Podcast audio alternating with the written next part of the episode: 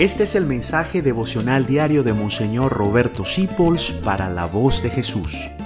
Queremos que la sangre de Cristo no se derrame en vano. Y bien en nuestro Señor Jesucristo. Por allí, entre mis escritos, una vez que yo viajé a España y vine bien enfermo, estuve mucho tiempo en el cuarto y escribí un pequeño tratado sobre la moderación, que algún día dará la luz. Moderar es una palabra tan bonita. La moderación es muy importante. Uno, si es una persona que ejercita la moderación, le pones límite a todo. Y tu vida termina siendo una vida ordenada, pacífica y feliz. Moderación en el comer, moderación en el dormir, moderación en el hablar, moderación en el mismo eh, rezar. Todo con un límite. Nosotros tenemos un Dios que dice la Biblia que le puso un límite al mar. ¿Tú te imaginas que Dios no le hubiera puesto límite al mar? Ya nos hubiera arrasado el mar Caribe a todos los que estamos aquí.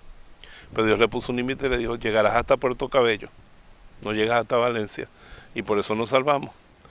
Dios pone límites y nosotros también tenemos que reconocer los límites y cuando no están, ponerlos. Fíjense cómo hoy nos arrastran cosas como las redes. Empiezas a ver videos y videos y videos y pasaron 40 minutos inútiles de tu vida, no aprendiste nada en ese rato. A veces nos abstraemos viendo televisión. Hay que ver qué hacemos y moderarnos moderación. Qué gran secreto para la felicidad es ser una persona moderada.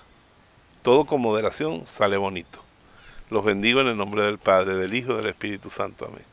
Modera tus ímpetus. Gracias por dejarnos acompañarte. Descubre más acerca de la voz de Jesús visitando www.lavozdejesús.org.be. Dios te bendiga rica y abundantemente.